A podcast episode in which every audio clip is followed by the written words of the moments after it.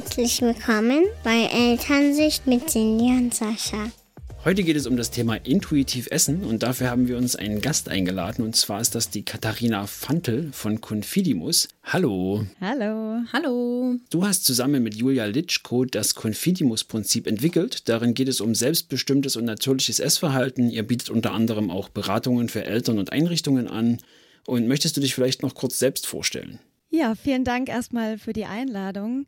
Ja, genau richtig. Also ich habe mit Julia 2018 Confidimus gegründet, weil wir uns eben wünschen, dass Kinder ja sehr unbeschwert aufwachsen können, was ihr Essverhalten betrifft, weil man es ja auch bei uns Erwachsenen gut erkennen kann, dass das häufig einfach nicht mehr so der Fall ist. Und also bei mir war es auch so, dass ich ja schon einige Jahre her während meines Studiums als Fitness- und Aerobic-Trainerin gearbeitet habe und da ein sehr problematisches Essverhalten entwickelt habe für mich selber, weil ich einfach sehr verkopft war, weil ich alles perfekt machen wollte, weil ich mich ganz vielen Zwängen ausgesetzt habe selber. Und ich habe für mich gemerkt, dass das gar nicht in die richtige Richtung geht und habe natürlich dieses Thema jetzt sehr, sehr lange schon ja, für mich quasi entdeckt, weil ich einfach selber natürlich da ähm, belastet war und habe dann festgestellt, wie viele Erwachsene das eigentlich betrifft, dass wir eben nicht mehr unbeschwert essen. Und ja, unser großes Ziel mit Confidimus ist, dass möglichst viele Kinder gar nicht in diese Position kommen, dass sie irgendwann ein belastetes Essverhalten haben. Mhm. Was bedeutet denn intuitiv Essen konkret für dich? Also intuitiv Essen hat man schon oft gehört, also zumindest ich, aber was bedeutet das denn im Einzelnen Genau, also das bedeutet, dass wir unserer Körperintelligenz folgen. Jetzt ist so die Frage, was bedeutet eigentlich Körperintelligenz? Und ich finde, das ist total spannend, wenn man sich da mal so mit beschäftigt. Unsere ja, Evolution hat ja dazu geführt, dass wir wirklich ein unglaubliches Wunderwerk an Körper geschenkt bekommen haben und dass unser Körper wahnsinnig viel kann. Und dazu gehört eben auch, dass unser Körper uns Hunger signalisiert, wenn er nicht gut versorgt ist, also wenn er etwas braucht dass er uns Sättigung signalisiert, wenn er genug hat, dass er uns auch, und das finde ich wahnsinnig spannend, Appetit machen kann auf Dinge, die er eben gerade gut gebrauchen kann. Mhm. Und dass unser Körper uns auch signalisiert, okay, das bekommt mir gut oder das bekommt mir nicht so gut. Und intuitiv essen bedeutet, dass man diesen körperlichen Signalen folgt, also dass man Hunger, Sättigung, Appetit, Bekömmlichkeit ja wahrnimmt, dass man diese Signale für sich spürt und dass man so mit sich in der Balance ist und in der Balance quasi essen kann. Mhm, okay. Und das heißt quasi im Umgang mit unseren Kindern, dass wir dann eben keine Regeln beim Essen haben. Also zum Beispiel Süßigkeitenregeln oder wie viel kann das Kind essen, wann wird gegessen. Sowas zählt da mit rein? Ähm, also wenn, wenn jemand sagt, wir haben keine Regeln, dann ja, dann möchte ich das immer nicht so ganz stehen lassen, weil das dann immer sehr nach laissez-faire klingt. Ne? Mhm. Als würden wir sagen, ach, alles egal und die Kinder können jetzt morgens, mittags und abends irgendwie die Chips in sich reinstopfen. So. Also das meinen wir damit auf jeden Fall nicht. Ähm, auch so zum Thema Essenszeiten. Also es tut einfach Kindern gut, wenn sie Routinen haben, ne? wenn man auch so in der Familie zusammenkommt, wenn man eine schöne Zeit am Esstisch hat, wenn gekocht wird, ja, also wenn man einfach da so eine Esskultur natürlich schon kennenlernt. Also von daher, da mhm. sind wir auf jeden Fall dafür. Für uns ist es mehr so dieser Punkt, dass man die Kinder selbstbestimmt entscheiden lässt, wenn wir am Esstisch sind. Also dass die Kinder dann entscheiden können, was sie von den Dingen, die jetzt gerade angeboten werden, auch essen wollen. Und das Thema ist dahingehend schon ein bisschen komplexer, weil es eben häufig auch zu anderen Themen kommt, weswegen wir zum Beispiel essen und unsere Körpersignale nicht mehr beachten, beispielsweise wenn wir aus emotionalen Gründen essen. Und da ist es für uns schon ganz wichtig, dass man achtsam ist, auch mit dem Kind, dass man eine gute Beziehungsebene hat. Also das heißt, ja, wir, uns ist schon immer wichtig zu sagen, dass es nicht um laissez-faire geht, sondern dass es quasi darum geht, dass das Kind sich mit seinen Bedürfnissen entfalten kann. Mhm. Das heißt, die Eltern sind schon dafür verantwortlich, dass sich das Kind ausgewogen und ausreichend ernährt, wenn sie jetzt feststellen, dass da irgendwas im Argen liegt. Ja, das ist eine super Frage, finde ich, weil ausgewogen und ausreichend, es ist ja immer die Frage, aus wessen Perspektive. Ne? Mhm. Manchmal ist es ja so, dass wir als Eltern verunsichert sind, das erleben wir natürlich auch ganz oft in unseren Coachings, weil Eltern zum Beispiel denken, dass ihr Kind zu viel oder zu wenig isst. Und da ist dann halt immer wieder die Frage, was ist denn ausreichend? Und das ist halt einfach sehr individuell. Und das kann das Kind am besten selbst entscheiden, mhm. wenn wir es schaffen, dieses Vertrauen zu schenken. Und, und das ist schon auch wichtig, wenn wir quasi Bedingungen schaffen, bei denen das Kind sich ausgewogen ausreichend ernähren kann. Also dass wir zum Beispiel ja, ausreichend Vielfalt anbieten, ne? dass wir nicht den Kindern jeden Tag nur die trockenen Nudeln hinstellen, um es jetzt mal ein bisschen überspitzt zu sagen, sondern dass wir ja dafür sorgen, dass die Kinder überhaupt in Kontakt kommen können mit unterschiedlichen Dingen, um dann darauf auch Appetit entwickeln zu können. Solche Dinge. Also ich würde es eher so zusammenfassen, dass man sagen kann, wir als Eltern sind verantwortlich dafür, gute Bedingungen für unsere Kinder zu schaffen und dann können die Kinder quasi selbst für sich entscheiden, was für sie ausgewogen und ausreichend ist. Wir haben euer, also ihr habt ja auch einen Podcast, der heißt Dein mhm. Kind ist besser als du denkst. Und ich liebe ja Wortspiele, deswegen fand ich das schon mal cool. Und wir haben auch einige Folgen gehört und mhm. darauf unser komplettes Essensleben umgekrempelt. Also Cindy ah, ja, war da sehr schön. energisch und seitdem steht da irgendwie immer zu jeder Tageszeit, also zu früh mittags, abends steht da halt zwischen Joghurt, Obst, Gemüse, Kuchen, ähm, alles so auf dem Tisch. Und am Anfang, also wir haben das jetzt Anfang der Woche angefangen und mhm. Der Kleine hat sich am ersten Tag so viel Süßes reingestopft. Der ist jetzt, der ist zwei Jahre und da hatte ich schon ein bisschen Bedenken. Also das, ähm, er, er sabberte dann schon die Süßigkeit auf dem, auf dem Boden, weil der Mund zu voll war. Und, aber mittlerweile hat sich es eigentlich ganz okay reguliert. Die Große, die ist auch noch einiges, die ist auch total im Schlaraffenland und macht den ganzen Schrank leer. Mal sehen, wie lange das noch läuft oder wann sich das so einpegelt. Ich bin gespannt. Ein Problem habe ich aktuell immer noch und zwar das Thema Trinken. Ich weiß nicht, inwieweit ihr da eine Meinung oder Infos habt. Ähm, muss ich darauf achten, dass mein Kind genug trinkt, weil ich habe permanent das Gefühl, dass sie zu wenig trinken. Hm, also eigentlich, eigentlich eher nicht. Ne? Also wenn die Kinder wissen oder wenn einfach immer was da ist zum Trinken, dass sie quasi sich jederzeit was nehmen können, dann können auch das die Kinder gut für sich entscheiden. Es gibt es natürlich manchmal, dass Kinder schon abgelenkt sind vom Spielen und Toben ne? und dann einfach da gar keine Aufmerksamkeit hinlenken. Und manchmal ist es ja dann so, dass Kinder vielleicht zum Beispiel Kopfschmerzen entwickeln, wenn sie nicht genug getrunken haben. Und da ist es dann schon so, dass man die Kinder, wenn man das bei seinen eigenen Kindern merkt, dass man sie da auch mal erinnern kann, im Sinne von, hey, trink mal hier ein Glas Wasser, dann nehmen sie es normalerweise auch gerne. Dann merken sie selber so, oh, jetzt stimmt, ich bin eigentlich gerade ähm, so halb am Verdursten und dann trinken sie es gerne. Also von daher anbieten gerne, wenn ihr den Eindruck habt, dass es einfach vergessen wird.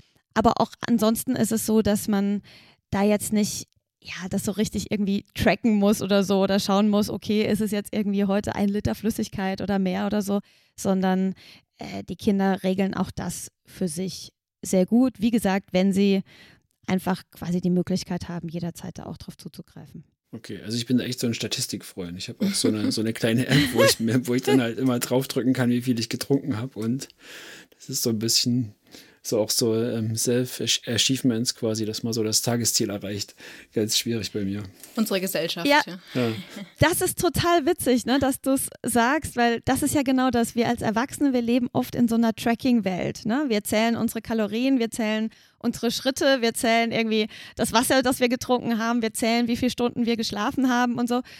Und eigentlich ist es ja so, wenn wir ein sehr gutes Gespür haben zu uns selbst, dann brauchen wir das eigentlich alles ja nicht wirklich. Ne? Dann merkt man, okay, ich bin eigentlich heute müde, hm, sollte ich mal früher ins Bett gehen und so weiter. Und als Erwachsener ist es ja so, wenn wir damit gut zurechtkommen und wenn da kein Leidensdruck ist, dann ist das ja auch okay. Nur es ist halt häufig so, dass auch ein Leidensdruck entsteht, ne? dass man sich selber dann verrückt macht. Ich habe schon mal ein Coaching gemacht, da hat mir jemand gesagt, ja, sie hat so eine Uhr, wo sie eben äh, Schritte zählt und dann fängt sie teilweise abends an, nochmal irgendwie im Wohnzimmer um den Tisch zu laufen, weil die Schritte noch nicht voll sind. Ne? Und das sind ja dann immer so diese Blüten, die es dann treibt. Und ja, also wie gesagt, meine Haltung dazu ist, es braucht es eigentlich nicht. Wenn man als Erwachsene damit zurechtkommt, dann ist das ja auch total okay. Aber es geht eben darum, ne, dass man selber quasi spürt, so, okay, was brauche ich eigentlich und was hat mir heute gut getan. Mhm. Ich würde übrigens, darf ich ganz kurz was zu den Süßigkeiten ergänzen klar, sagen? Klar. Weil das ist natürlich etwas, was wir relativ oft haben, ne, dass Eltern sagen, wenn ich jetzt irgendwie die Dinge mehr freigebe, dann wird mein Kind nur Süßigkeiten essen zum Beispiel. Und wir sind ja schon in so einer Gesellschaft, in der wahnsinnig viel mit Süßigkeiten belohnt oder auch bestraft wird. Ne? Im Sinne von, ähm, ah, heute ist was auch immer, äh, dein Geburtstag, heute darfst du mal Süßigkeiten essen, so viel wie du möchtest. Oder wir sagen, wenn du jetzt brav bist beim Einkaufen, dann darfst du dir nachher noch eine Süßigkeit aussuchen. Oder wenn du jetzt nicht richtig isst, dann darfst du nachher keinen Nachtisch haben. Oder solche Dinge. Ne? Das heißt, wir haben ja schon so diese Belohnungsmechanismen, die dazu führen, dass das Süße einfach nochmal einen ganz besonderen Stellenwert bekommt. Ne? Und besonders attraktiv wird oft. Und wenn dann Kinder auf einmal da freier wählen dürfen, dann gibt es eigentlich fast immer diese Kompensationsphase. Ne? So diese Phase, wo die Kinder dann denken, wow, jetzt darf ich. Und dann wird sehr viel davon gegessen und das harmonisiert sich dann aber. Also das ist immer wieder unsere Erfahrung, dass die Kinder dann irgendwann wirklich so diesen die Lust verlieren. Äh, diesen Fokus, den, diesen Fokus drauf verlieren, mhm. genau. Mhm. Das ist dann auch dieser Verzichthunger, von dem ihr auch im Buch schreibt, oder? Also, dass genau. man das eben nicht erlaubt und dann ja, sich quasi so ein, so, ein, äh, so ein Drang nach Süßigkeiten eigentlich angestaut hat und dann kann man wirklich mal zuschlagen und dann ist es dann aber meistens auch eine Menge, die dann wirklich wahrscheinlich schon schwierig ist, wenn man dabei zuguckt und vielleicht den Kindern es danach auch nicht so gut geht. Genau, ich meine, letztendlich ist es auch so, wenn Kinder sich mal an sowas überessen haben, das ist ja jetzt nicht so schlimm, wenn das mal passiert. Das ist auch was, wo der Körper dann auch daraus lernen kann. Ne? Wenn das Kind spürt, so, okay, Bauchweh oder möglicherweise wird mir sogar schlecht und das auch mal sein darf, dann muss man das Kind dann dafür nicht irgendwie schimpfen oder so, ne? sondern wenn es das Kind echt auch, auch mal spüren darf, dann, dann lernt der Körper da auch draus. Also ich glaube, das kennt auch jeder Erwachsene, wenn man mal irgendwas zu viel hatte oder sich mal an irgendwas ja, Alkohol. überessen hat, Alkohol, ich wollte gerade schon sagen, ne?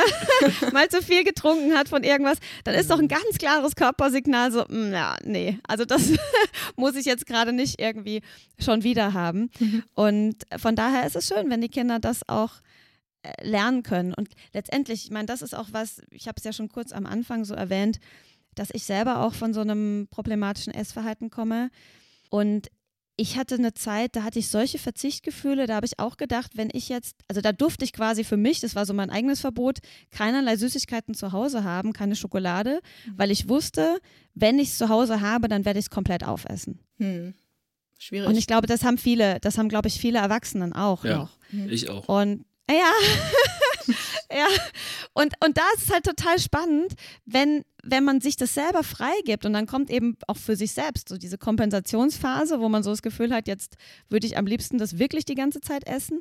Und dann harmonisiert sich das auch bei den Erwachsenen mit der Zeit. Mhm. Nur bei den Kindern, dadurch, dass die einfach diese Muster noch nicht so lange gelernt haben, geht es meistens schneller als bei uns Erwachsenen. Das heißt, wir haben das oft so verinnerlicht, dass es dann noch so ein bisschen schwieriger ist, da wieder zurückzufinden zu dem Gespür.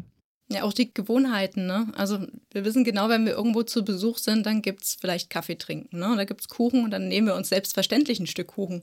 Und das ist halt so. Und das haben wir jahrelang einfach so gemacht. Und das dann wieder irgendwie uns abzutrainieren und wirklich zu überlegen, ist es jetzt eigentlich eine Gewohnheit oder habe ich jetzt wirklich Hunger und habe ich überhaupt Appetit auf Kuchen vielleicht? Habe ich lieber, hätte ich lieber was Salziges oder keine Ahnung, ne? Also ich finde es ja genau. sehr schön, dass du auch gesagt hast am Anfang, dass es ja wirklich bei den Kindern anfängt auch. Ne? Also die Sachen, die wir jetzt uns abtrainieren, die müssen ja eigentlich gar nicht so weit kommen bei unseren Kindern, wenn wir von Anfang an darauf achten, dass sie eben nicht so, ein verquere, so eine verquere Beziehung zu Essen irgendwie aufbauen, weil wir da irgendwelche Regeln entwickeln oder weil wir ja sie irgendwie unter Druck setzen auch damit oder Belohnung und Bestrafung einsetzen. Also ich kenne genau. das ehrlich gesagt selber. Ich habe teilweise ähm, im Studium auch eine sehr schwierige Beziehung zu Essen entwickelt. Und ähm, da weiß ich auch genau, wo es herkommt. Das kommt halt wirklich aus der Kindheit. Und es ist eigentlich traurig, dass es so weit kommen muss. Und dass es so vielen so geht auch.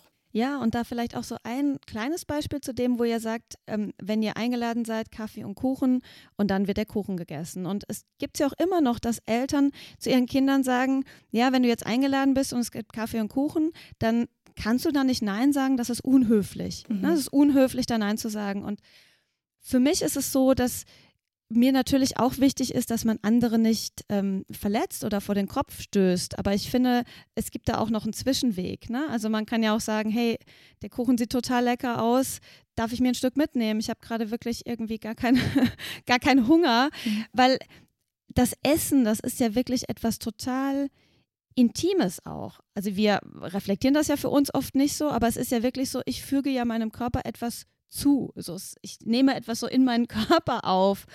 Und da finde ich, das sollte man wirklich niemals aus Höflichkeitsgründen machen, mhm. sondern das finde ich, darf jeder einfach selbst entscheiden. So, was möchte ich meinem Körper zufügen, ohne natürlich verletzend zu sein. Also, das ist ja klar. Ich möchte auch nicht, dass man jetzt irgendwie da als Egoist durchs Leben geht und irgendwie jeden vom Kopf stößt. Aber ich finde, es gibt eben auch diesen Zwischenweg. Und ich würde meinen Kindern nicht sagen, sie müssen jetzt etwas essen, nur damit dann, was auch immer, äh, die Oma oder sonst wer irgendwie nicht traurig ist. Also das finde ich auch wichtig. Mhm. Ja, und da vielleicht auch die Verantwortung dafür zu übernehmen, dass wir als Eltern dann vielleicht auch einschreiten, wenn die Oma sagt, oder oh, bin ich aber traurig, wenn du jetzt nicht isst, ich habe mir so viel Mühe gegeben und jetzt kostet doch mal und jetzt isst doch mal, dass wir dann auch sagen, Moment, stopp, wenn sie nicht möchte, dann muss sie nicht. Ja, absolut. Also ich merke natürlich schon, dass das so von Generation zu Generation, dass es da unterschiedliche Perspektiven gibt. Ne? Also wahrscheinlich ist es so, dass viele von der älteren Generation das vielleicht wirklich irgendwie als Affront betrachten. Und dann ist ja auch immer so die Frage, wie, wie stark möchte ich jetzt da irgendwie eskalieren und den Konflikt eingehen. Mhm. Aber ich sehe es auch so wie du, also dass ich das absolut richtig finde, auf eine ne, wertschätzende, freundliche, diplomatische Art und Weise das zu kommunizieren, aber eben tatsächlich zu kommunizieren und für das Kind in dem Moment auch einzutreten. Ja. Also ich finde, wir sprechen ja ziemlich oft über, also ja, wir reden eigentlich nur über bedürfnisorientierte Themen hier im Podcast. Und bisher oder generell, wenn man auch mit anderen spricht, fällt meist das Essen so ein bisschen hinten runter. Also das ist ja eigentlich auch total bedürfnisorientiert, wenn die Kinder sich selber aussuchen dürfen, was sie essen und auch vielleicht mal eine Schnitte Nutella zum Abendbrot essen wollen, obwohl das vielleicht nicht so gängig ist, sage ich mal. Genau, und ich finde es auch, ja, ich finde es lustig, dass du sagst, dass die Bedürfnisorientierung, das ist ja schon finde ich ein präsentes Thema, finde ich auch total schön, dass das immer, ich glaube, von immer mehr Menschen auch so wahrgenommen und gelebt wird. Und es endet tatsächlich häufig so am Esstisch. Genau. da endet dann diese Bedürfnisorientierung und dabei hat Essen und Bedürfnisorientierung auch ganz viel miteinander zu tun. Also einmal das, was du gerade schon gesagt hast, mit diesem, dass man den körperlichen Bedürfnissen folgen darf.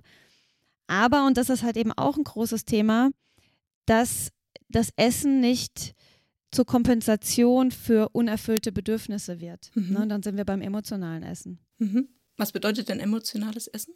Emotionales Essen bedeutet, dass man isst, obwohl kein körperlicher Hunger signalisiert wird, sondern weil man mh, mm, sich davon verspricht, dass man unangenehme Gefühle, die man gerade hat, damit irgendwie kompensieren kann. Also beispielsweise, ein Kind wünscht sich zum Beispiel Harmonie, das wäre jetzt das Bedürfnis, mhm. also als Beispiel, es könnten auch andere sein. Mhm. Ähm, und diese Harmonie ist vielleicht gerade nicht erfüllt, weil sich die Eltern streiten oder weil es vielleicht mit einer Freundin, mit einem Freund Streit hatte oder ähnliches. Und daraus resultieren ja dann unangenehme Gefühle, also zum Beispiel Traurigkeit. Und dann kann man das quasi wie als Muster lernen, damit nicht bedürfnisorientiert umzugehen. In dem Moment, wo das Kind dann zum Beispiel ja, zur Süßigkeiten-Schublade geht, sich eine Tafel Schokolade rausnimmt und diese Tafel Schokolade isst. Mhm. Na, das ist dann ein nicht bedürfnisorientiertes Verhalten, das das Kind irgendwann mal gelernt hat. Quasi eine Ersatzbefriedigung in dem Moment. Genau, eine Ersatzbefriedigung und die schafft ja nicht, dass die Traurigkeit weggeht. Das ist vielleicht mal so eine ganz kurze, wie soll ich sagen, so ein ganz kurzes sich besser fühlen. Mhm. Aber die Ursache, nämlich die fehlende Harmonie, ist ja nicht behoben. Und das ist halt total wichtig, dass Kinder lernen, mit diesen Gefühlen so umzugehen, dass entweder das Bedürfnis erfüllt wird, also sprich etwas zu tun, damit diese Harmonie hergestellt werden kann, sich möglicherweise mit der Freundin wieder versöhnen oder so, oder dass das Kind lernt mit diesen unangenehmen Gefühlen, weil dieses Bedürfnis vielleicht gerade nicht zu befriedigen ist. Also vielleicht die Eltern streiten sich jetzt gerade und da kann das Kind vielleicht gerade nichts dran tun. Mhm. Und dass es trotzdem für sich Wege findet, damit umzugehen. Also das kann dann, was auch immer, ne, ganz banal, irgendwie Musik hören sein oder irgendetwas, das ihm hilft, dass es sich besser fühlt, was aber eben nicht eine Kompensation mit Essen ist. Das kennen ja auch ganz viele Erwachsene eigentlich, ne?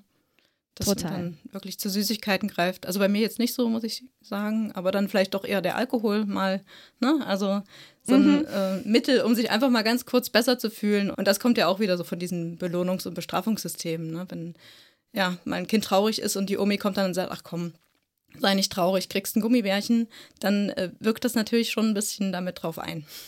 Absolut, wirkt total drauf ein und da möchte ich auch dazu sagen, es ist schon so, dass Essen ja eigentlich schon von klein auf. Ich meine, wenn wir als Babys, wenn wir gestillt werden, ähm, entweder an der Brust oder mit dem Fläschchen, dann ist das ja auch nicht nur Nahrungsaufnahme, sondern hat auch mit Geborgenheit zu tun. Das heißt, es ist schon von Anfang an gibt es so eine gewisse Verknüpfung, das darf ja auch sein, zwischen quasi der Nahrungsaufnahme und dem sich geborgen fühlen. Es ist dann halt einfach nur wichtig, dass dieses Muster quasi, das man da schon mal gelernt hat, dass das nicht immer und immer wieder verstärkt wird. Und das ist genau das Beispiel, das du sagst. Ne? Ich falle hin, schlag mir das Knie auf und dann werden mir irgendwie gleich die Gummibärchen in den Mund geschoben, zum Beispiel. Ne? Das sind ja ganz viele so Dinge, die man einfach so oft in der Kindheit dann lernt oder erfährt, dass sich das irgendwann so als Muster etabliert hat, dass als Erwachsener das ganz schwierig ist, diese Muster dann zu überwinden. Das heißt, wir Eltern sind quasi in der Verantwortung zu erkennen, warum greift das Kind vielleicht zu Süßigkeiten oder zu, zu anderen, ich sag mal, ungesunden Sachen. Das gibt es ja bei euch nicht, ne? Ihr sagt ja gar nicht, dass was ungesund oder gesund ist. Ja. ja, das stimmt. Das ist auch nochmal so ein, ja, so, so ein Punkt mit dem gesund und ungesund, weil, weil es auch so ist, dass man damit meistens das Gegenteil erreicht von dem, was man eigentlich möchte. Also, dass Kinder, wenn man Kinder immer wieder gesagt, das ist gesund und das ist ungesund, dass sie dann häufig das Gesunde gerade erst recht ablehnen, ne, aus so einer Rebellion heraus. Also oder die Alternative und die ist gar nicht besser. Es gibt halt auch Kinder, die dann schon ganz früh, ne, die schon in der Grundschule so verkopft sind in dieses gesund-ungesund-Denken irgendwie gebracht wurden, dass die dann halt die Brotdosen der anderen Kinder kontrollieren und so. Und das ist halt auch so eine verkopfte Herangehensweise ans Essen, die für Kinder nicht förderlich ist. Und wir können ja auch sehen, dass ähm, ja, dass auch bei den Jugendlichen so Essstörungen, auch wie so Orthorexien, dieser Fokus auf gesunde Ernährung, die sich quasi krank machen dadurch, dass sie sich ausschließlich gesund ernähren wollen und dann einfach so sich da so verkopft dann auch reinsteigern, ja, dass diese Dinge auf dem Vormarsch sind. Aber kurz zurück, das war jetzt nur so ein Einschub, ne? du hattest ja gesagt, gesund, ungesund, dass wir in der Verantwortung sind zu schauen, warum ist mein Kind. Ne? Genau. Ne? Genau, also da geht es immer wieder so um diese Beziehungsebene. Isst mein Kind jetzt gerade irgendwie mit Freude ein Stück Schokolade, weil es da jetzt gerade Appetit drauf hat? Und auch die Schokolade kann für Kinder auch gut sein. Ne? Das ist jetzt nicht so, dass man immer denken muss, so, oh Gott, das ist jetzt äh, höchst problematisch und ungesund. Die Kinder, die können auch Zucker mal gebrauchen. So. Das ist, ich meine, die, der Körper braucht Zucker. Die Kinder haben so einen hohen Energiebedarf. Also das heißt auch so dieses Zuckerbashing, ne? Mhm. da gehe ich auch in vielerlei Hinsicht nicht so mit, weil das eben auch letztendlich ja was gar nicht so Unnatürliches ist, ne, der Zucker. Ich meine, unser Körper braucht nun mal Zucker. Mhm. Und da aber zu schauen, ist es so, dass mein Kind jetzt gerade einfach mit Freude ein Stück Schokolade isst oder dieses andere Beispiel, das ich beschrieben habe, mein Kind kommt total frustriert und traurig nach Hause, äh, nimmt sich die Tafel Schokolade und stopft die sich rein. Ne? Mhm. Also da würde ich auf jeden Fall als Eltern auch ja, einschreiten und einfach dafür sorgen, dass das nicht ein Muster wird, das sich festigt. Das heißt jetzt nicht, dass man es, je nach Alter des Kindes auch, ne, dass man es automatisch komplett verbieten muss und sagen muss, nein, und du nimmst dir jetzt die Schokolade nicht, aber dass man da ins Gespräch geht und dass man dann sagt, hey, was ist denn los und wie geht's dir denn gerade? Und dann sprechen die Kinder vielleicht drüber und sagen, ja, ich fühle mich gerade total traurig. Und dass die Kinder ein gutes Gespür entwickeln für ihre Gefühle, die sie gerade haben, weil das ist ja auch immer noch etwas, was wir gesellschaftlich nicht so wahnsinnig gut verankert haben. Ne? Also, dass man irgendwie eine gute Wahrnehmung für seine eigenen Gefühle hat. Häufig ist es ja so, dass von uns erwartet wird, dass wir halt funktionieren. Ne? Mhm. Also, dass wir irgendwie ein Verhalten zeigen, das angemessen ist, aber wie es so in uns drin aussieht, das ist ja, ja immer noch, finde ich, ein Thema, das gerne mal deutlicher angesprochen werden dürfte. Absolut, ja. Ich habe noch eine Frage zu, zum Thema Zucker. Also ich bin da, glaube ich, auch schon sehr verkopft. Es gibt ja noch so Ersatzprodukte, Xylit etc. Und dann da habt ihr im, im Podcast, glaube ich, schon gesagt, dass das kein gutes Ersatzprodukt ist, weil das nicht den gleichen Effekt hat wie Zucker. Ähm, aber gibt es zum Beispiel Unterschiede beim Zucker selbst? Also würdest du jetzt sagen, okay, Rohzucker ist eher empfehlenswert als raffinierter Zucker oder ähm, gibt's oder macht ihr da gar keine Unterschiede und sagt, alle Süßigkeiten sind okay?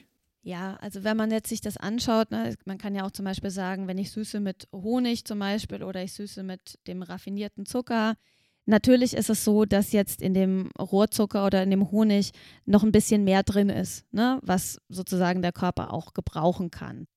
Aber wirklich ungesund in dem Sinne, dass man sagen kann, das ist jetzt etwas, was schädlich ist für den Körper, ist der raffinierte Zucker letztendlich auch nicht. Es sei denn, und da sind wir nämlich wieder genau bei dem, es sei denn, die Kinder essen zu viel davon. Und es ist wieder die Frage, was ist zu viel?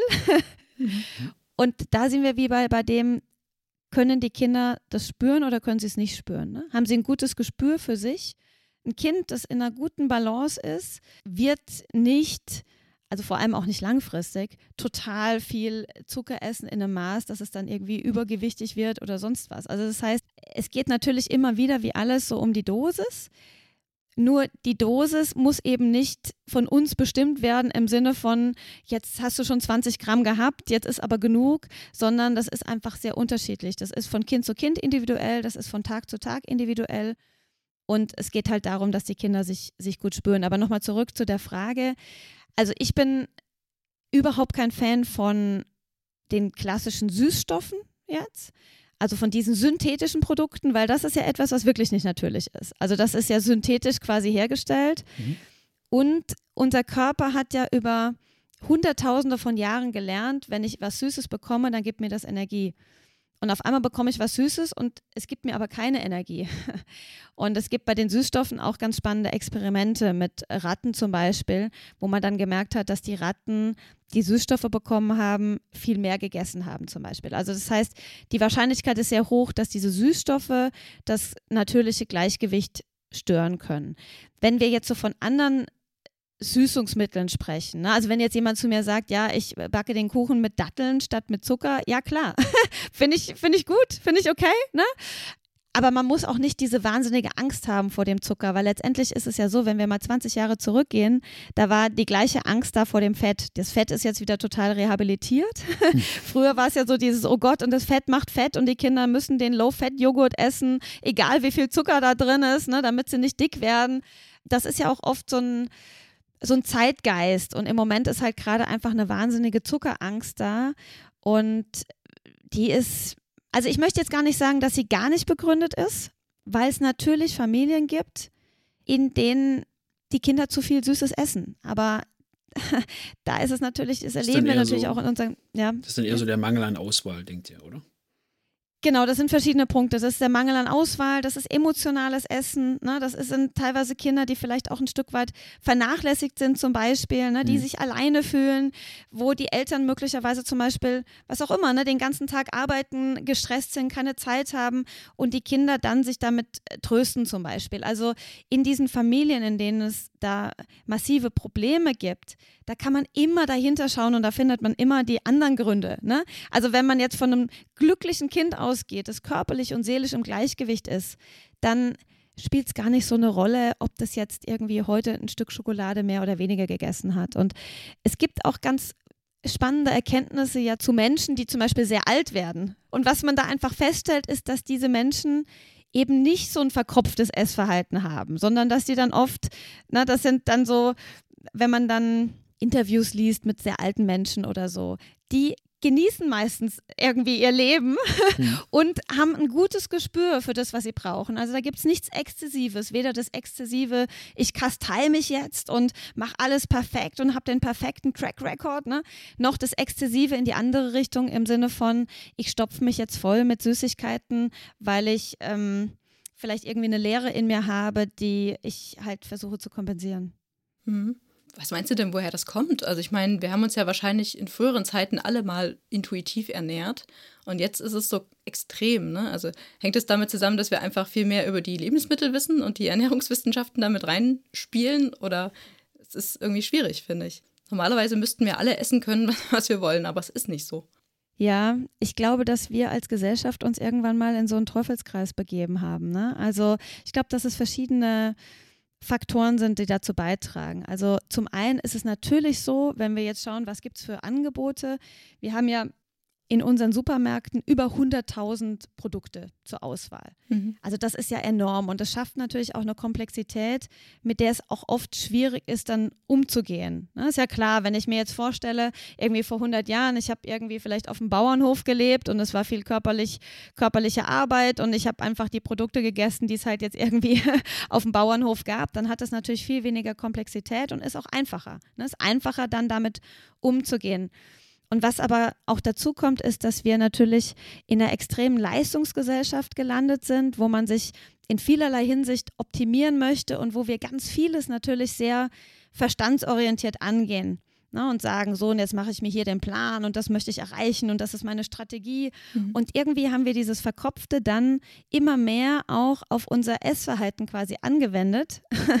und das steht aber oft so im Kontrast zu, dem, was unser Körper halt in dem Moment möchte und was unser Körper signalisiert. Also vielleicht als Beispiel, es hat ja dann irgendwann mal Einzug gehalten, dass man gesagt hat, so jetzt machen wir diese Cheat Days. Ne? Das heißt, sechs Tage lang kastei ich mich und esse irgendwie nach einem strikten Ernährungsplan und dann am siebten Tag kann ich essen, was ich möchte. Und das führt ja dann dazu, wenn man das mal so für sich durchspielt, dass man quasi in den sechs Tagen, wo man sich zurücknimmt oder ähm, weniger isst, als vielleicht der Körper braucht, ist man ja eigentlich in so einem Kampf gegen den Körper. Also ganz weit weg von dem, was der Körper signalisiert. Der Körper signalisiert, hey, ich habe gerade Hunger, ich würde jetzt gerne was essen, hm. weil ich jetzt gerade was gut gebrauchen kann.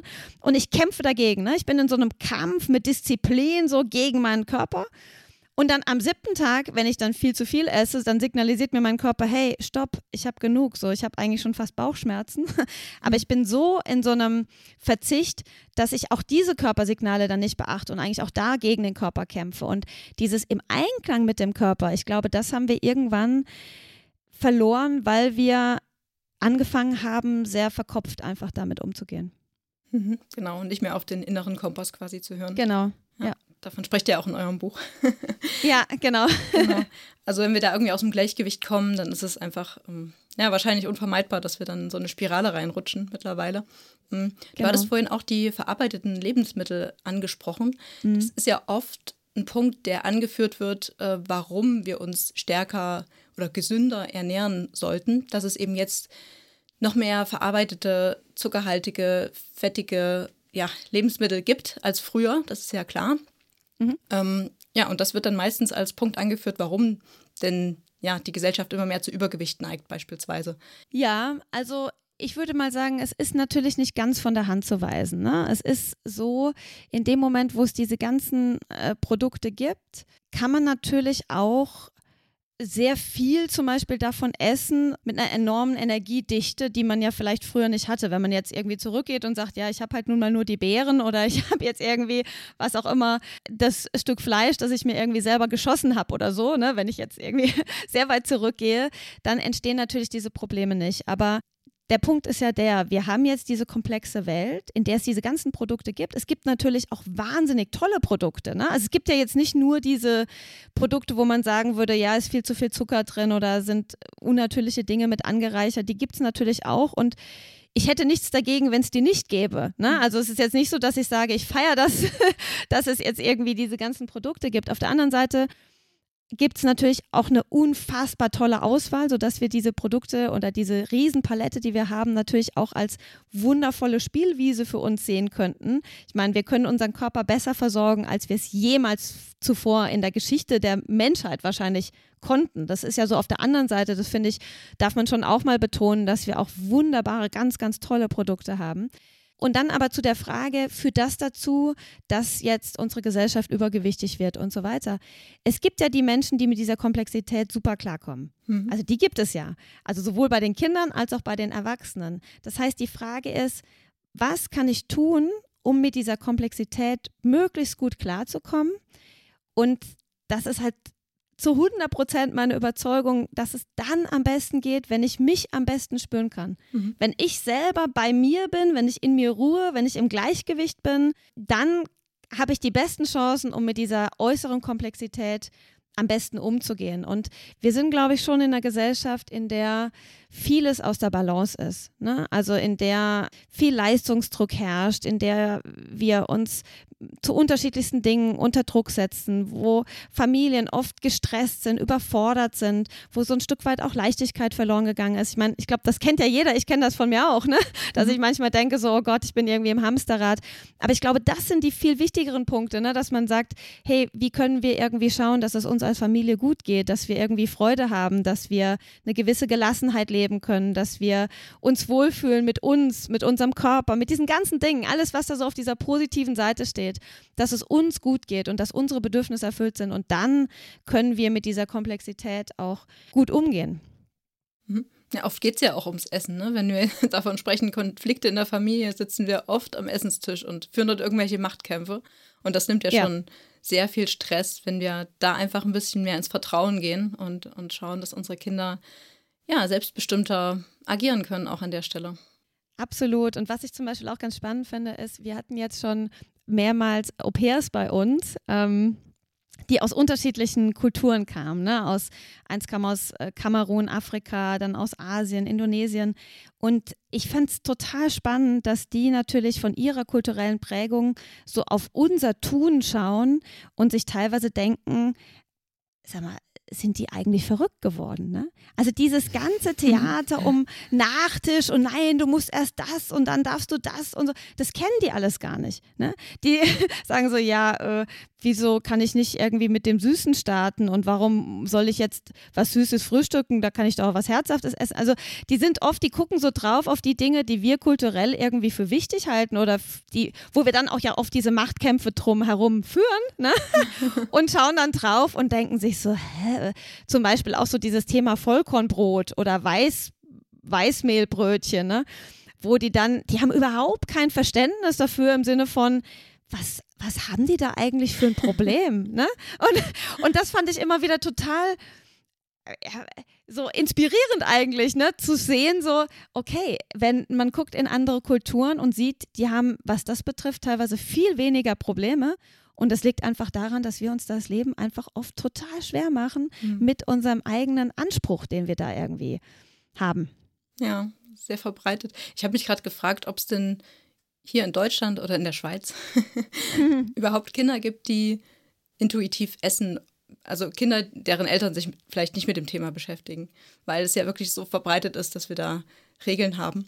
Woran erkennen wir denn, ob unser Kind noch intuitiv ist? Mhm. Ja, da gibt es so verschiedene äh, Indikatoren. Ne? Also wenn zum Beispiel ein Kind äh, ohne Mühe auch was auf dem Teller liegen lassen kann von den Dingen, die es eigentlich gerne hat. Ne? Also wenn jetzt irgendwie dann ein Stück Kuchen ist und das Kind lässt dann irgendwie die eine Gabel liegen, da gibt es ja auch wieder ganz viele Eltern, die dann sagen, ach, also diese eine Gabel, die schaffst du doch jetzt noch.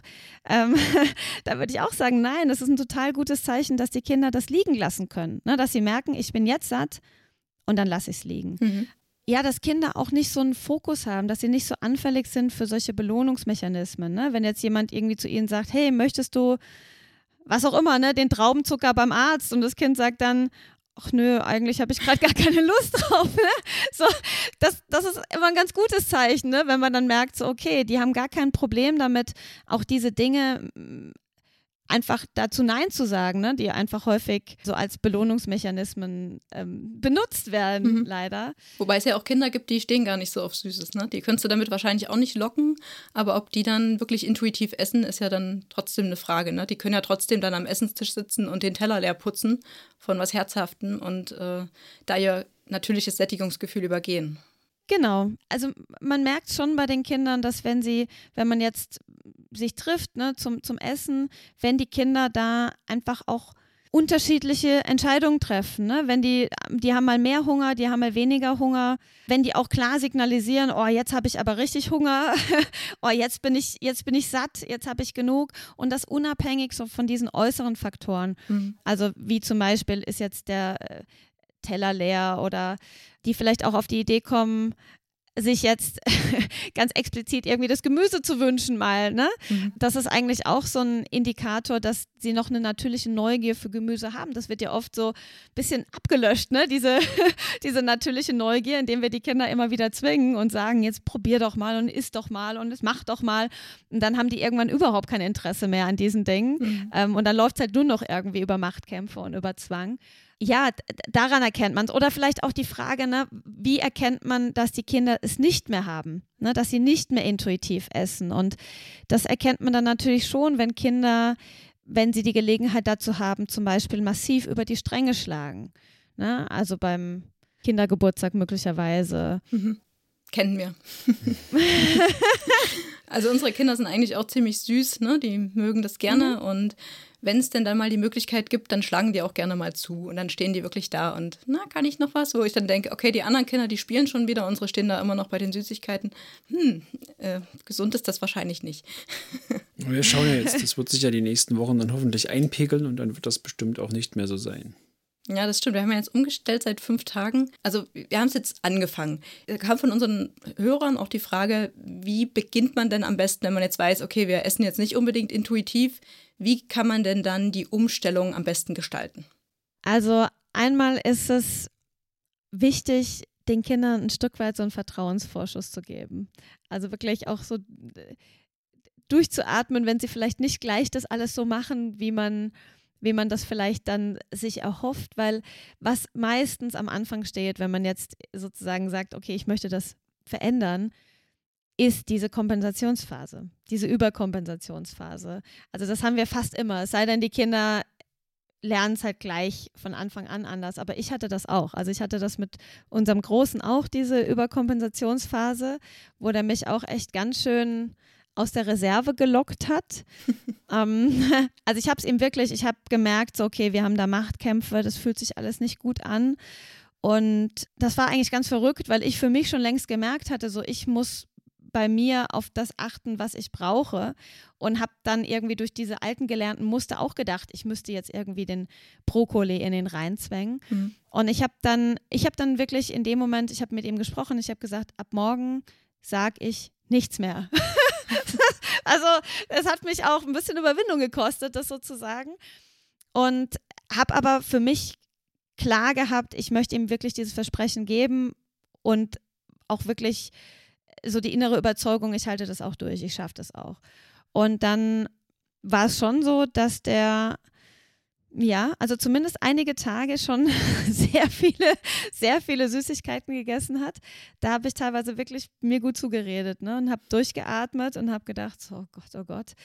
Ähm, ja, und habe für mich ganz klar dann gesagt, okay, ich bin diejenige, die auch so bei den Mahlzeiten die Dinge zur Verfügung stellt und die Kinder suchen sich aus, was sie davon haben wollen. Und ich verstehe schon Eltern, die in dieser Überkompensationsphase da wirklich Mühe mit haben. Deswegen habe ich auch teilweise schon gesagt, ich meine, ich bin so in, ins, ganz ins kalte Wasser. Ne? Ich habe einfach von 0 auf 100, mhm. habe ich quasi gesagt, so jetzt machen wir den kompletten Umbruch. Gibt auch Eltern, die das nicht so machen wollen und die vielleicht eher so ein bisschen Schritt für Schritt gehen wollen, die dann sagen, okay, ich mache es jetzt mal bei den Hauptmahlzeiten so, dass ich das irgendwie frei wählen lasse. Und da kann man sich auch so ein bisschen rantasten das Wichtigste ist quasi, dass sozusagen das Ergebnis feststeht oder das gewünschte Ergebnis feststeht, nämlich dahingehend, dass die Kinder irgendwann wirklich gar nicht mehr diesen Verzichthunger haben und die Lebensmittel alle quasi gleichwertig betrachten mhm. und dann eben bedürfnisorientierte Entscheidungen treffen. Also an alle Eltern, die sich jetzt nicht trauen, irgendwie gleich komplett irgendwie loszulassen, das ist natürlich auch okay, aber je mehr Vertrauen wir schenken, umso besser können die Kinder einfach da auch wieder so zu sich finden. Hm, okay. Na, wir haben es ja auch so gemacht. Ich meine, bei uns gab es noch nie diese Regeln, du musst aufessen oder du musst probieren. Das, mhm. Ich glaube, da sind wir schon, waren wir schon relativ früh dabei. und ich meine, wir haben uns ja auch entwickelt, auch was diese ganze Bedürfnisorientierung betrifft. Na, und jetzt sind wir eben auch aufs Essen gekommen. Und ähm, es ist einfach unglaublich schwer, da auch Lust zu lassen, finde ich. Es ist ja eher eine Haltung auch, ne? Also du sagst, wir vertrauen den Kindern oder wir vertrauen dem Körper der Kinder, dass er sich einfach nimmt, was er braucht. Und das ist einfach so schwer, weil wir ja immer Sorgen im Hinterkopf haben. Ne? Wir wollen ja, wollen ja keine übergewichtigen Kinder und wir, wir wollen halt, dass sie sich gesund ernähren und dass sie sich gut entwickeln können. Ne? Und da aber wirklich auch das Vertrauen zu haben in dieses Konzept intuitiv essen. Ne? Das ist ja das Wichtige, dass wir wirklich darauf vertrauen können und dann eben nicht ins Zweifeln kommen, wenn die die ersten zwei Wochen vielleicht über die Stränge schlagen. Und das ist super schwer. Ich kenne das auch und ich beiß mir da auch immer auf die Zunge jetzt. Ich kann es einfach. als wir es ihr erklärt haben, haben wir gesagt, ja, und wir vertrauen dir da und dass du da, ne, also es ging dann schon so in die Richtung so, bisschen Druck machen, so wir vertrauen dir, dass du da nicht zu viel davon isst. So. und dann habe ich selber gemerkt, oh, das klingt jetzt irgendwie komisch. weil es einfach so schwer ist, da loszulassen am Anfang. Ja. Und es ist mittlerweile, glaube ich, hat sich gebessert. Und was oft auch noch so dahinter steht, was wir aber auch schon früher losgelassen haben, zumindest ich, weil ich da sehr viele von hatte, sind diese alten Glaubenssätze. Ne? Also die Wurst wird nicht ohne Brot gegessen oder ja. keine Ahnung, erst Hauptmahlzeit, dann der Nachtisch oder bestimmte Sachen kombinieren. Da hatte ich ein super Problem damit, wenn irgendwie Suppe ins Trinken und wieder zurück und oh, Das habe ich immer noch das Problem. Finde ich super eklig. Und die Kinder haben es dann aber trotzdem gegessen und getrunken. Ich fand es total erstaunlich. Und natürlich gibt es auch Grenzen bei uns, ne, was das betrifft. Aber es gibt auch Essen, was sie nicht mhm. dann essen oder trinken. Also zum Beispiel die Suppe, die dann irgendwie mit, was war es, mit Saft oder aufgefüllt wurde und dann schmeckte ja. sie aber immer noch nach Suppe und das Kind wollte aber den Suppengeschmack weghaben und hat dann ja. die Suppe nicht gegessen und Also da, da, passiert schon einiges. Es ist halt ein Learning auch für sie. Ne? Also wenn sie merkt, sie hat es jetzt einmal ausprobiert und es hat nicht geschmeckt, dann macht sie es bestimmt nicht nochmal, gehe ich davon aus. Also was ich Klar. bei euren Podcast-Folgen auf jeden Fall auch mitnehmen konnte, ist dieses Anbieten. Ich hab, war halt immer der Meinung, okay, die müssen ja nicht essen, die müssen auch nicht aufessen, aber man kann ja hier das mal hinhalten und anbieten und irgendwie präsent machen. Und da achte ich halt gerade drauf, dass ich das, das steht halt in der Mitte des Tischs und ich frage halt, wenn maximal einmal, ob sie das vielleicht möchten und ähm, höre dann auch auf, dass ich das wirklich dann nicht so versuche in den Vordergrund zu stellen. Gerade bei Gemüse zum Beispiel. Ja. Also man kann zum Beispiel auch mal dran riechen lassen. Das ist auch immer ganz spannend. Ne? Was macht denn eigentlich der Geruch da mit mir? Riecht das jetzt gut? Riecht das nicht so gut? Das ist auch was, wie die Kinder sich dann da so rantasten können, ob sie das möglicherweise mögen oder nicht. Kinder äh, brauchen auch auch häufig einfach mehrere Anläufe, bis sie quasi so das Vertrauen fassen, ah ja, okay, jetzt probiere ich es auch mal. Ne, da haben sie es vielleicht einmal gerochen, zweimal gerochen, dreimal gerochen und dann irgendwie beim vierten Mal sagen sie, okay, jetzt heute habe ich mal Lust, es zu probieren. Was halt, was halt so interessant ist, ich meine, ich hatte ja diesen Machtkampf zum Beispiel im, zum Thema Brokkoli, ne? Und dann habe ich diese, diese Zwänge fallen lassen und dann habe ich so richtig gespürt, wie diese natürliche Neugier zurückkommt und wie dann auf einmal total freiwillig, so mit Freude dieses Gemüse probiert wird. Ne? Also es ist ja nicht so, dass dann am Ende quasi Kinder rauskommen, die gar kein Gemüse mehr essen, ne? sondern es ist ja das Gegenteil der Fall. Wir erreichen ja oft mit diesem Druck das Gegenteil und auch so zu diesem Thema Übergewicht, ne? Es gibt ja, glaube ich, schon so ein Vorurteil in der Gesellschaft, wenn man jetzt übergewichtige Eltern sieht mit übergewichtigen Kindern, dass man dann, habe ich zumindest auch schon häufig leider von Ärzten gehört, im Sinne von, ja, diese übergewichtigen Eltern, die interessieren sich dafür nicht, die lassen ihr Kind auch dick werden, wahrscheinlich durch so eine Laissez-faire-Haltung und so. Hm. Und häufig ist es aber so, und das habe ich jetzt mittlerweile einfach schon so oft erfahren, und wenn man dann mal so hinter die ja, hinter die Kulissen quasi schauen kann.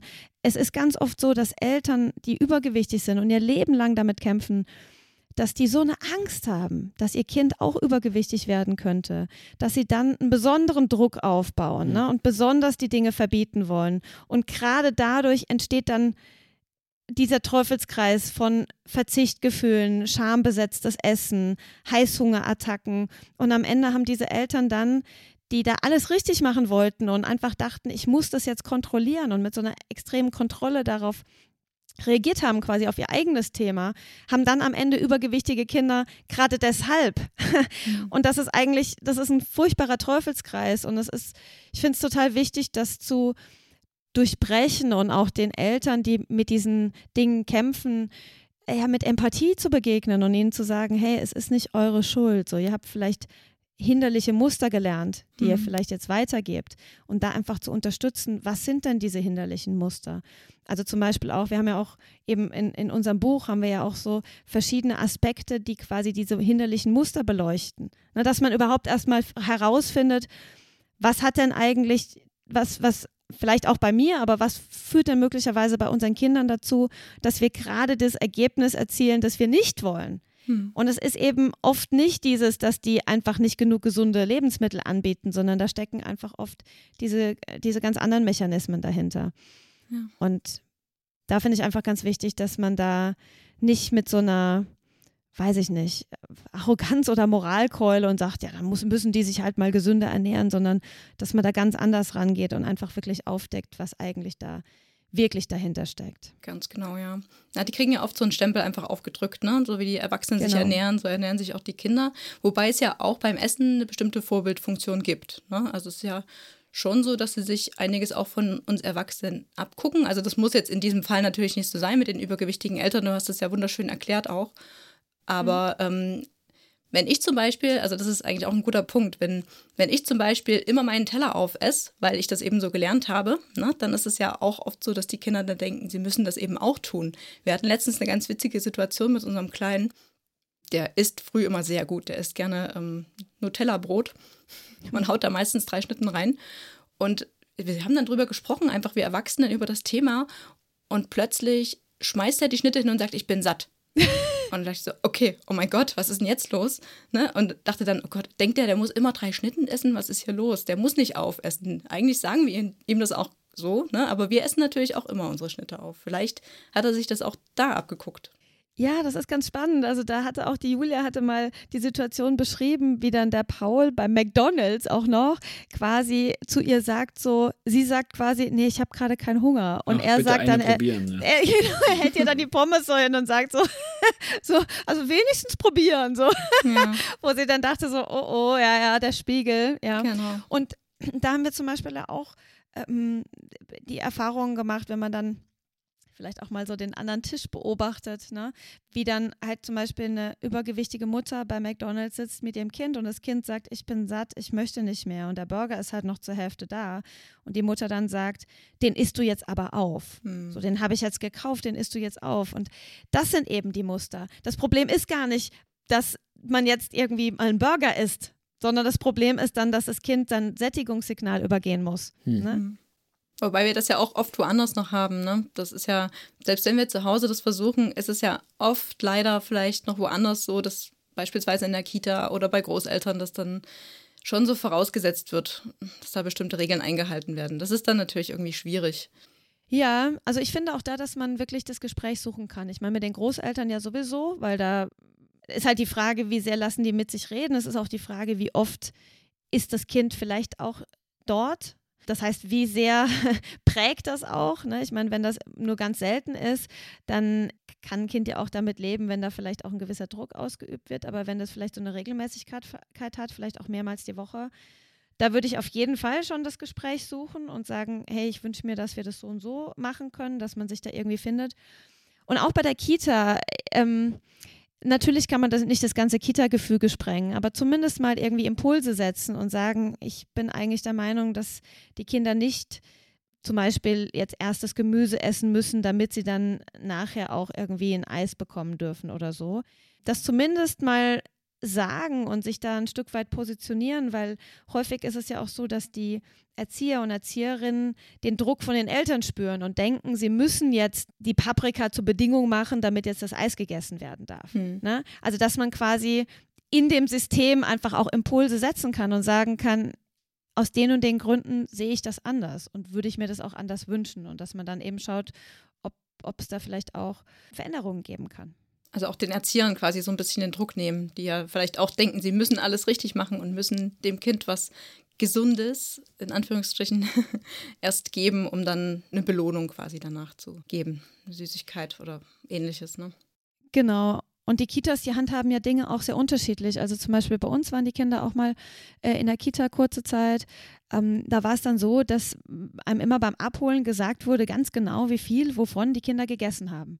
Und das schafft ja einen wahnsinnigen Druck irgendwie für alle, ne? Mhm. Dann sind vielleicht die Eltern so, ah ja, okay, er hat heute gar kein Gemüse gegessen. Mm. Und die Erzieherin denkt sich so, oh, hätte ich vielleicht irgendwie ihm noch äh, den Brokkoli untermogeln können, so damit ich dann bei dem Reporting irgendwie Mhm. was Besseres irgendwie sagen kann.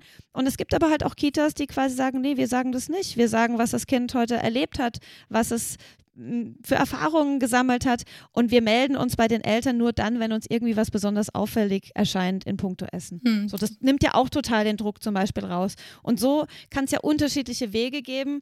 Und warum nicht mal irgendwie über unterschiedliche Wege sprechen und halt irgendwie auch in den Kitas sagen, warum man die Dinge vielleicht so sieht, wie man sie sieht. Ja, das ist gut. Ich denke mir auch jedes Mal, wenn mir erzählt wird, unser Sohn hat gut gegessen, dann denke ich mir, ja, das macht er immer. Wusste ich schon. Mich interessiert ja viel mehr, was er dort erlebt hat und was er vielleicht gemacht hat, als was er gegessen hat. Und auch dieser, wenn du jetzt von diesem Fokus auf Essen in der Kita sprichst, ich meine, das ist ja auch das, was bei uns eben zu Hause dann eben zu den Konflikten führt, wenn wir wirklich nur auf dieses Essen gucken und da einfach loslassen. Ne? Also es ist eigentlich nicht so wichtig. Warum ist dieses Essen immer so ein krass wichtiges Thema? Muss man das so kontrollieren? Einfach loslassen und schon hat man es viel leichter. Oder also nicht ganz loslassen. Ne? Wir haben ja auch gesagt, dass man schon auf bestimmte Sachen achten kann, dieses emotionale Essen und das Essen aus Gewohnheit, ne? Solche Sachen. Aber einfach sich da selbst ein bisschen den Druck zu nehmen und auch den Kindern den Druck zu nehmen, das finde ich ganz schön. Und was ich jetzt auch am Essenstisch übrigens mache, ist dieses ähm, Spüren. Also wir übernehmen das ja auch so ein bisschen und versuchen da mehr ins Intuitive zu kommen, zumindest ich. Wie machst du es, Sascha? Ich weiß gar nicht. Ich glaube, ich habe das schon immer intuitiv gemacht. Na, Also, komm. Keine Ah. Ahnung.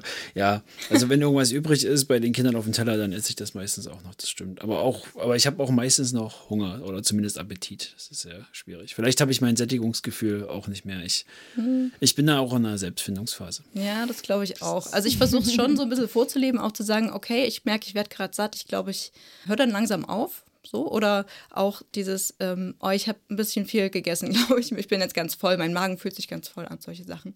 Dann auch zu erwähnen. Und was du eigentlich meinst, glaube ich, mit diesem Aufessen, Sascha, ist dieses, dir ist ja der Punkt Nachhaltigkeit auch sehr wichtig, dass du sagst, du möchtest das jetzt gar nicht auf dem Teller liegen lassen und isst es deswegen noch Also ich auf. möchte es nicht wegwerfen, ja. Genau, stimmt. ja, das ist ja aber, glaube ich, auch ein Punkt, den viele haben, die dann sagen, naja, ich esse das jetzt aber noch, weil das wäre ja schade, dieses Essen wegzuschmeißen. Verstehe ich auch, um ehrlich zu sein. Aber vielleicht kann man es auch einfach aufheben. Bei mir kommt, glaube ich, auch noch dazu, ich glaube, ich habe einen relativ guten Stoffwechsel und ich habe dann auch, wenn ich jetzt weniger esse mittags, dann habe ich irgendwie zwei Stunden später wieder Hunger. Und das habe ich schon verinnerlicht und weiß ich. Und dann esse ich lieber ein bisschen mehr, damit ich nicht so oft essen muss. Hm. Das ist, glaube ich, auch noch so ein Ding. Aber ob das jetzt gut ist, Na klar, du hörst ja auf dich. Oder Ja. was sagst du, Katharina? Ja, also wenn du dich, wenn du sagst, du isst mittags etwas mehr, um dann nicht gleich wieder Hunger zu haben, wenn du so isst, dass du jetzt nicht irgendwie Bauchschmerzen davon bekommst oder so, sondern wenn das sich immer noch sich gut anfühlt und dich wohlfühlst damit, ja klar, dann folgst du natürlich so deinen Körpersignalen, ne? also das schon. Also dieses wirklich, ich bin jetzt so voll gefuttert, ich kann hier irgendwie kaum noch laufen. Ähm, das habe ich eigentlich ganz selten. Das wirklich, wenn man da vielleicht mal in so einem All-You-Can-Eat-Buffet ist oder sowas. Aber ansonsten komme ich da, glaube ich, ganz gut klar. Ja, ich meine, die Erfahrung machen wir ein oder zwei oder vielleicht auch drei, viermal und dann merken wir, das tut uns einfach nicht gut. Und das ist ja eben auch das, was unsere Kinder erfahren dürfen, wenn sie wirklich selbstbestimmt dann essen. Genau, und da vielleicht auch noch, wenn die das spüren dürfen, weil es eben auch nicht schambesetzt ist. Weil in dem Moment, wenn man jetzt zum Beispiel sich überisst und selber schon eine totale Scham hat und denkt so, oh Gott, jetzt habe ich was ganz Schreckliches gemacht und so, gerade dann spürt man ja extra nicht hin. Also dann ist ja fast wie so eine Art Abspaltung, ne? dass man dann irgendwie denkt so, oh Gott, und das wird, wird mir nie wieder passieren und das, das mache ich nicht nochmal. Das ist ja wieder was Verkopftes. Hm. Ne? Und dass man quasi ja keine Angst davor hat, auch hinzuspüren. Also dass die Kinder, weil wenn die Kinder immer geschimpft werden im Sinne von, siehst du, und jetzt hast du zu viel gegessen und du wirst noch total dick und so, dann spüren die Kinder das nicht mehr, wenn es zu viel ist, weil sie eben bewusst das nicht mehr spüren wollen, weil sie diese Scham kaum aushalten können. Hm, Das ist ja auch das, was man unbedingt vermeiden sollte bei Kindern, ne? dass man da so auf diese Körper eingeht ne? und diese kommentiert und das Essverhalten so kommentiert, weil das ist ja auch das, was dann später wirklich dazu führt. Zumindest habe ich selber auch die Erfahrung gemacht, dass ich früher als Kind auch mal als dick bezeichnet wurde. Und das hat mir echt zu knabbern gegeben und das hat mich bis in die Studienzeit begleitet. Einfach. Das ist ja ganz furchtbar für Kinder auch. Ja, also das ist schon wirklich Wahnsinn, wie extrem da die Auswirkungen oft sind. Mhm. Und es geht ja oft schon viel früher los. Also es geht ja schon oft beim Arzt los, der vielleicht irgendwie so ein bisschen unbedachten Satz sagt im Sinne von, ach, das Kind ist aber ganz schön proper oder, mhm. ah ja, ist aber nicht so viel dran. Irgendwie was, was in irgendeiner Form wertend ist. Und dann geht oft schon diese Spirale los, dass die Eltern verunsichert sind. Also angenommen, man hat jetzt ein Kind, das zu dünn ist, gibt es ja auch. Ne? Also zu dünn, ich, ich meine, das meine ich jetzt nicht, sondern dass quasi das signalisiert wird im Sinne von, das ist aber jetzt ein bisschen zu dünn. Und dann fangen auf einmal die Eltern an und schieben dem Kind das Essen rein oder versuchen es abzulenken und ihm abgelenkt vorm Tablet dann irgendwie das Essen irgendwie reinzuschieben, weil sie selber verunsichert sind und die Angst haben, dass das Kind zu dünn ist. Und in dem Moment verliert das Kind dieses Sättigungsempfinden mhm. und dann kann es sein, dass das Kind dann möglicherweise später ein Übergewicht entwickelt zum Beispiel. Also das heißt, häufig sind es diese diese kleinen, unbedachten Äußerungen, die dann wirklich in so eine, in so eine Riesenspirale irgendwann ausarten können. Und das ist natürlich fatal. Hm. Na, unsere Kinder, die waren zum Beispiel immer über der Linie, die da in, dem, in diesem Untersuchungsheft steht. Und sind mhm. diesen großen Statistikfan und hat das immer genau angeschaut und dokumentiert und hat sich schon immer einen Kopf gemacht. Es wird einem ja auch so vermittelt, ne, wenn es heißt, okay, das ist jetzt hier drüber und ne, das ist wieder diese, dieser Ansatz in dieser Gesellschaft leider. Und da ich ja eben auch so ein bisschen vorbelastet bin, hat mir das natürlich zu denken gegeben. Und dann kommt es vielleicht doch eher vor, dass du dann sagst, naja, willst du jetzt wirklich noch das Stück Kuchen essen? Ne? Das kommt dann automatisch und man meint es ja auch nicht böse. Aber es ist halt nicht sehr förderlich. Genau, und das ist halt diese Verunsicherung. Und ich meine, es ist ja ganz klar, wenn man sich die Statistik anschaut, ne, wenn wir jetzt schon von Statistiken sprechen, ne, wenn ich jetzt ein Kind habe, das ziemlich zierlich ist, und ein Kind, das irgendwie so ein bisschen proper ist. Und dann mache ich davon eine Durchschnittslinie quasi. dann ist das eine ist dann zu dünn und das andere ist zu dick quasi, jetzt mal ganz platt ausgedrückt. Ja. Das hat aber überhaupt nichts zu sagen, dass das eine Kind oder das andere Kind irgendwie falsch ist. Ich meine, natürlich kann es auch mal ein Indikator sein. Ne? Klar, wenn jetzt irgendwie, dass man sagt, okay, irgendwas läuft da gerade schief in der Familie, wenn jetzt ein Kind irgendwie da ein massives Gewichtsproblem entwickelt oder so. Aber in den allermeisten Fällen ist es so, dass Kinder einfach unterschiedlich gebaut sind. Es würde ja auch keiner sagen, wenn ich jetzt sage, okay, du hast Schuhgröße 36 und der andere hat Schuhgröße 40 und der Schnitt ist Schuhgröße 38, der Durchschnitt, dann wird ja auch keiner auf die Idee kommen zu sagen, 36 ist falsch oder 40 ist falsch. Total ungesund, ja. Ja, genau. 36 ist total ungesund, da musst du aber mal aufpassen, ne? Und 40, oh nee, hm, ja, ganz gefährlich. So, so, ja. Und der Durchschnitt ist 38 und genauso ist es letztendlich ja auch mit diesen Gewichtsperzentilen, ne? Und wir neigen halt dazu, diese Dinge dann zu problematisieren. Ganz genau. Eine letzte Frage habe ich noch. Ähm, ja. Wir hatten schon darüber gesprochen, dass es wichtig ist, den Kindern auch eine, ein Angebot zur Verfügung zu stellen und eine Vielfalt beim Essen. Ne, dass sie selbst sich das rauspicken können, was sie eben gerade brauchen. Heißt das denn jetzt im Umkehrschluss, dass ich unbegrenzt Süßigkeiten und alles Mögliche im Haus haben muss, damit sie überhaupt auch die Möglichkeit haben, sich das zu nehmen? Also unbegrenzt würde ich jetzt nicht sagen. Ich meine, letztendlich ist es ja auch so, dass Eltern immer auch ein Stück weit Entscheidungen treffen, was sie kaufen und was sie nicht kaufen. Na, ich meine, wie gesagt, wir haben über 100.000 Produkte, die wir auswählen können. Und da trifft ja auch jede Familie so ihre eigene Entscheidung. Na, also zum Beispiel bei uns ist es so, wir sind nicht so die Chipsesser, wir haben selten Chips zu Hause. Ähm, ich kaufe zum Beispiel kein nenne es jetzt mal so Billigfleisch oder so. Ne? Es gibt einfach Dinge, da stehe ich nicht dahinter, die kaufe ich jetzt nicht. Und ich finde es auch absolut legitim, dass alle Familien, alle Eltern für sich diese Entscheidung treffen, wo sie sagen, das ist so das, was ich kaufen möchte und was anderes, was ich nicht kaufen möchte. Es ist eher so die Frage, entstehen starke Gef Verzichtgefühle bei den Kindern? Also gibt es Dinge, die einfach irgendwie nie da sind oder die strikt verboten sind oder so? Mhm. Ne? Und ähm, von daher ist es schon gut, wenn man so über einen gewissen Zeitraum hinweg einfach eine, eine schöne Auswahl hat. Ne? Dass man idealerweise unterschiedliche Dinge auch kocht. Das muss nicht jeden Tag unterschiedliche Gerichte sein, sondern einfach, ähm, dass man so über die Zeit hinweg unterschiedliches den Kindern anbietet. Und in puncto Süßigkeiten, ja, also bei uns, wir haben immer irgendwie was da, weil wir halt auch selber irgendwie ganz gerne mal irgendwie was Süßes essen. Das heißt aber nicht, dass man jetzt exzessiv diese Dinge kaufen muss. Es darf ja auch mal sein, dass die Dinge aus sind. Also das finde ich jetzt auch gar nicht schlimm, wenn es halt einfach mal heute das nicht gibt. Da entstehen ja dann nicht irgendwie massive Verzichtgefühle davon, sondern wenn das quasi, wenn die Süßigkeiten genauso eingebettet sind wie andere Lebensmittel auch. Ne? Wenn ich jetzt äh, Brot da habe, ich habe irgendwie Schokolade da, ich habe vielleicht mal Gummibärchen da. Das heißt nicht, dass ich immer die Gummibärchen da haben muss, aber dass die Kinder einfach wissen, das ist quasi genauso greifbar wie alle anderen Sachen auch. Also es kann ja auch sein, dass das Kind sagt, ich hätte jetzt Lust auf Frischkäse und Frischkäse ist jetzt gerade aus. Hm, genau. ist jetzt ja. gerade nicht da. So, ne? Also das heißt, man muss ja jetzt nicht irgendwie alle Produkte, die irgendwie im Supermarkt sind, immer jederzeit da haben, sondern es geht eher darum, dass die Kinder nicht das Gefühl haben, uh, es gibt jetzt hier dieses ganz Böse und dieses ganz Verbotene, sondern dass das so eine Leichtigkeit hat, dass eigentlich alle Dinge gleichermaßen irgendwie so auf die Zeit gesehen da sind und verfügbar sind und äh, dass sie da einfach ähm, wählen und ihre Entscheidungen treffen können. Okay. Also wir leben ja aktuell vegetarisch, sage ich mal, mhm. ähm, und haben jetzt kein Fleisch im Haus. Das wäre also kein Problem, mhm. wenn Sie jetzt nicht aktiv danach fragen, ist es okay, wenn wir kein Fleisch anbieten und Sie könnten es ja dann, oder Wurst, und könnten es ja dann außer Haus, beispielsweise in der Kita gibt es das ganz oft, dann doch essen und es ist Okay. Oder bei Oma und Opa. Oder, also wir haben auch vegetarische Salami da und wenn sie mit einkaufen, können sie sich auch ihre, ihre Fertig-Fuchs-Würstchen kaufen oder wünschen. Also wir, wir verbieten es ja jetzt nicht direkt, wir kaufen es nur nicht aktiv. Genau.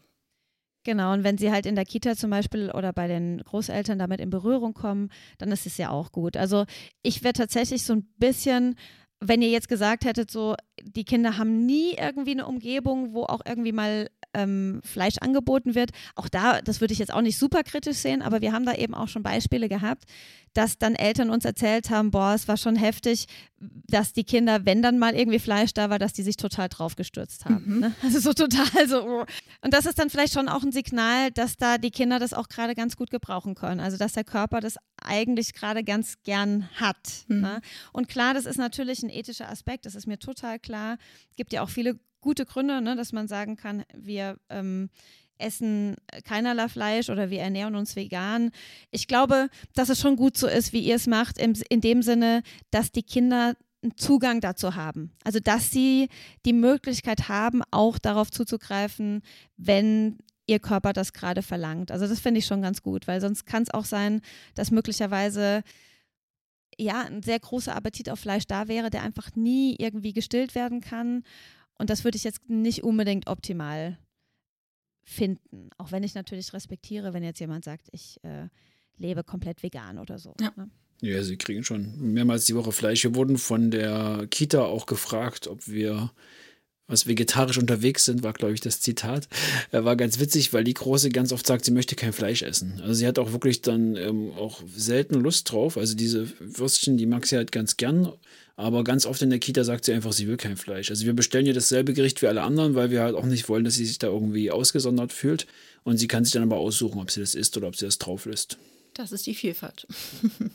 Genau, ja, und auch da ist es ja so, es gibt halt Kinder, die brauchen es gar nicht, ne, die vermissen gar nicht und andere Kinder, bei denen das anders ist und letztendlich, ich meine, je älter die Kinder werden, irgendwann treffen die Kinder dann möglicherweise auch Entscheidungen aus ethischen Gründen. Ne? Also das kann ja auch sein, dass die Kinder dann sagen, ich möchte jetzt das Fleisch nicht essen, weil ich eben keine Tiere essen möchte. Ähm, und solange sie sich da jetzt nicht irgendwie zwingen müssen, weil der Körper eigentlich was ganz anderes signalisiert, sondern solange das irgendwie auch von innen heraus kommen darf, ist es ja dann auch total okay, wenn es einfach so eine Herzensentscheidung ist, die auch mit den körperlichen Bedürfnissen nicht im Kontrast steht. Ja. Genau. Ich würde dir gerne noch 20 Fragen stellen, aber wir sind schon bei über einer Stunde. Ich glaube, wir laden ja. dich auf jeden Fall nochmal ein. Sehr gerne. Zum Schluss noch, ihr habt ein Buch. Möchtest du mal sagen, wie das heißt? Mhm. Also das Buch heißt Dein Kind ist besser, als du denkst, so wie der Podcast, warum Eltern dem inneren Ernährungskompass äh, vertrauen können. Und ja, in dem Buch ist es so, dass wir also klar, natürlich viele Punkte ansprechen zum Thema Körperintelligenz und aber auch eben explizit so auf diese Punkte eingehen, wo sind denn eigentlich die Stellschrauben in den Familien? Also wir haben da zum Beispiel einen Fragebogen integriert, wo man dann für sich schauen kann, okay, was sind denn eigentlich bei mir die Punkte, wo ich sagen kann, okay, Haken dran, super, da können sich meine Kinder frei entfalten. Und wo sind denn die Punkte, wo ich denke, ah ja, okay, da könnte ich vielleicht so ein bisschen selber nachjustieren. Also quasi, um sich selber die Muster aufzudecken, die vielleicht nicht so förderlich sind für die Entfaltung der Kinder. Genau, und dann haben wir quasi zu den unterschiedlichen Stellschrauben, an denen man ansetzen kann, auch verschiedene Tipps und Übungen, ja, damit man das für sich quasi ja, verändern kann und das auch äh, nachhaltig so in seinen Alltag integrieren kann. Oh, sowas liebe ich ja. Wir haben ja das Buch auch schon da liegen. Ich freue mich schon reinzugucken. Ich habe es bisher noch nicht geschafft, aber ist auf jeden Fall auf meiner Liste. Und den Podcast habe ich auch schon gehört. Ich glaube, fast alle Folgen. Hat mir sehr gut gefallen. Also hört da auf jeden Fall unbedingt mal rein. Wir stellen euch das alles auch nochmal in die Shownotes, damit ihr danach gucken könnt, wo ihr es findet. Genau. Und dann freuen wir uns, wenn du vielleicht nochmal vorbeikommst. ja, super, sehr, sehr gerne. Also vielen, vielen Dank fürs Gespräch. Hat mir sehr viel Spaß gemacht. Uns auch. Vielen Dank für deine Zeit und ja, hoffentlich bis bald. Tschüss. Tschüss.